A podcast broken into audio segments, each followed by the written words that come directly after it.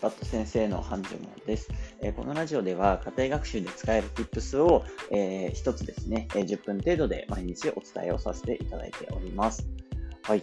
ではですね、え4月の16日金曜日ということでやっていきたいかなというふうに思います。もう4月も半ばに入ってきてね、えっと、まあ、学校とかも始まって、まあ、半分ぐらい経ったかなっていうような、えー、時期になっているかなと思います。まあ、新年度始まってなので、えー、いろいろね、えー、大変な中かと思うんですが、皆さんとね、一緒に頑張ってやっていけたらなというふうに思っています。はい。ではですね、今日やっていきたいのが、え、昨日やった演劇的思考法という考え方に続きまして、え、機能的思考法ということでお伝えしていけたらなと思います。で、あの、ぶっちゃけこの演劇的思考法とか機能的思考法って、えー、互いに補い合う関係にある考え方になります。なので、えっと、どっちかを覚えればいいっていうよりは、どっちも、えー、ぜひ知ってもらう方があの損しないと思いますし、考え方の基礎になるので、ぜひ、あの、もしね、まだ演劇的思考法を聞いてない方いたら、えーこちらの前のものですね、えー、そこの考え方の部分ですね、大は小を兼ねるっていう考え方の、えー、ポッドキャストを聞いてもらえればいいかなと思います。はい。で、今日はこの演疫的思考法の補完、補い合う関係の、えー、機能的思考法ということで、えー、簡単に言うと共通するものを探しますよっていう考え方になります。なので、えっと、考え方の手順っていうのは、えまずですね、いろんな物事とかいろんな意見とかを集める必要があるんですね。でよく会議とかで、えーいろんなね、同じような意見がポンポンポンって出て、よく使われるのが、まあ、ポストイットなんかで、えっと、まあ、意見どんどん出しちゃいましょうみたいな感じで、えー、マインドマップみたいな感じでポンポンポンって出す機会とか結構あると思うんですけど、まあ、それを進めていった時にもう多分皆さん使ってると思うんですね。共通点ないですか？みたいな感じで多分探すと思うんですよ。で、まあ、出た意見の中で共通点があると、あ、これとこれ似てるとか、あ、これとこれもそうだ、みたいな感じで共通点あるものがどんどんどんどん出てくると思うんですけども、まあ、そこから、えー、実際に、あ、じゃあ共通する考え方ってこれだよねっていうので結論を出していくっていうのが、えー、この共通するものを探すっていう、えー、考え方の基礎になっています。機能的思考法っていうのは、もう本当に、えー、部分から全体を考えるっていうことなので、あ、これにも共通してる。あ、これも同じだ。これも、あ、全く同じだねってなった時に、あ、じゃあこれって一般的にそうなのかなっていう結論を導き出すこと。これが、え、機能的思考法と呼ばれる共通するものを探して結論を出すという考え方になっています。なので、あの結構ね、こっちの機能的思考法の方は、皆さん使われていることが多いんじゃないかなっていうふうに思います。自然と、まあ、出てきた物事で何か、えー共通するものがないかなっていうふうに見てもらうと、あ、これとこれが共通してるからっていうので、あ、じゃあこれは意見としてやっぱり正しいよとか、あ、こういうアイデアの方がいいんだねっていうので、えー、会議が進むことっていうのも多々あるかなというふうに思っています。なので、まあ、こういった結論を導き出すっていう考え方は、あの皆さん知らず知らずのうちに、え、使っていることが多いのかなっていうふうに、え、思っています。で、えっと、この機能的思考法とかで、あの、すごく面白いなって思うのは、例えば、あの、学校とかでね、えー、まあ、生徒たちに考えさせるときも、えー、基本的に、えー、まあ、いろんな物事まあ、目に見える物事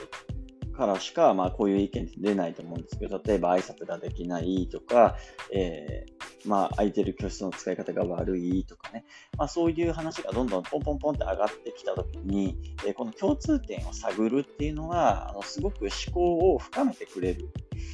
考え方になるんですね。で、実際、じゃあ、あの、教室をこう、うまくね、あの、綺麗に使ってない人に対してどういう課題、どういうふうに対応するみたいな話をすると、まあ、大体、えー、啓発活動をもっとしますとか、あの、綺麗にしましょうと呼びかけますとかね。まあ、そういう意見って結構出ると思うんですよ。ただ、これって非常にもったいなくって、例えば他の物事と関連づけて考えるっていうことをすると、より思考って深まるんですね。で例えば、この部屋が汚いとかね、扱い方が悪いっていう考え方に、挨拶ができない子挨拶がなかなかこううまくいかないっていう事象もたくさん起きているとか、あとは、えーまあ、他の人の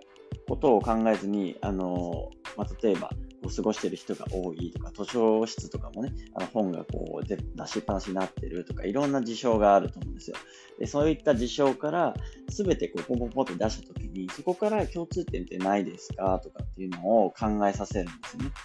そうすると、挨拶できないってどういうことなんだろう。単純に挨拶ができないじゃなくて、えっと、まあ、部屋の使い方だったりとかも悪い、まあ、あの他の同じような生徒じゃなくても、そういうような傾向があるっていうふうになったら、あやっぱり後で使う人のことを考えていない人がいるのかなとか、あるいは相手の立場に立って考えることができない人いるのかなとか、あのそういうえ物事自体を関連づけて、あ、こういう人たちってこういう行動するのかなとか、あ、じゃあこの行動を変えるんだったら、えー、教室をきれいにするっていう事象だけに、こう、焦点を当てた問題解決をするんじゃなくって、もっと、えー、一般的に、えー、挨拶ができなかったり、部屋をきれいにできなかったり、えー、する人たちに向けて、どういうふうに、えー、みんなで考えて施策を打っていけばいいかっていうのを考えると、えー、啓発活動だけじゃなくって、えー、人のことを考えられるっていう風にするにはどうしたらいいんだろうっていうね、えー、共通した考え方、そういうことが起きないようにするために、えー、こういうことを根付かせる必要があるよね。人のために何かをするっていうことを根付かせる必要があるよねとかっていう結論に、えー、導き出すために、こういう共通するものを探させる。まあ、共通するものないかなっていうふうに、え探させることって、あの結構大事だったりするかなっていうふうに思っています。なので、えっと、もう本当に問題解決って病気と一緒で、えー、まあ、腰が痛いとかね、っていうことで、あ、腰が痛いんだったら、あの、もうじゃあマッサージすればいいよっていうようなものじゃないじゃないですか。要は、見える、えー、目に見えるものだけで、それに対応するっていう風にしてしまうと、全く効果が見られないってもうあの多々あるんですね。逆に言うと、目に見えない部分っていうのが多分根っこにあると思うんですね、問題であれば。それをいろんな角度から、えー、病院でも診断すると思いますし、逆に医師を変えてセカンドオピニオンを、えー、求めるということもたくさんあると思うんですよね。まあ、そういったことと全く同じで、共通するものを探すことで、より今起きている事象を解決するための一般的なもっと広い考え方が、えー、子供たちもできるようになるかなというふうに思っていますので、ぜひね、この共通するものを探すっていう考え方、ぜひ試していただけたらいいんじゃないかなっていうふうに思っています。で、1点だけ最後注意点なんですけど、えっと、例えばですね、これあんまりないんですけど、あの、人の趣味思考とか、あの、一般論にこう、すべてを無理やりこう、当てはめようとすることってたまに起きたりするんですよ。これ、あの、極端な例なんですけど、まあ、例えば、オムライスって美味しいですよね、みたいな感じで、こうね、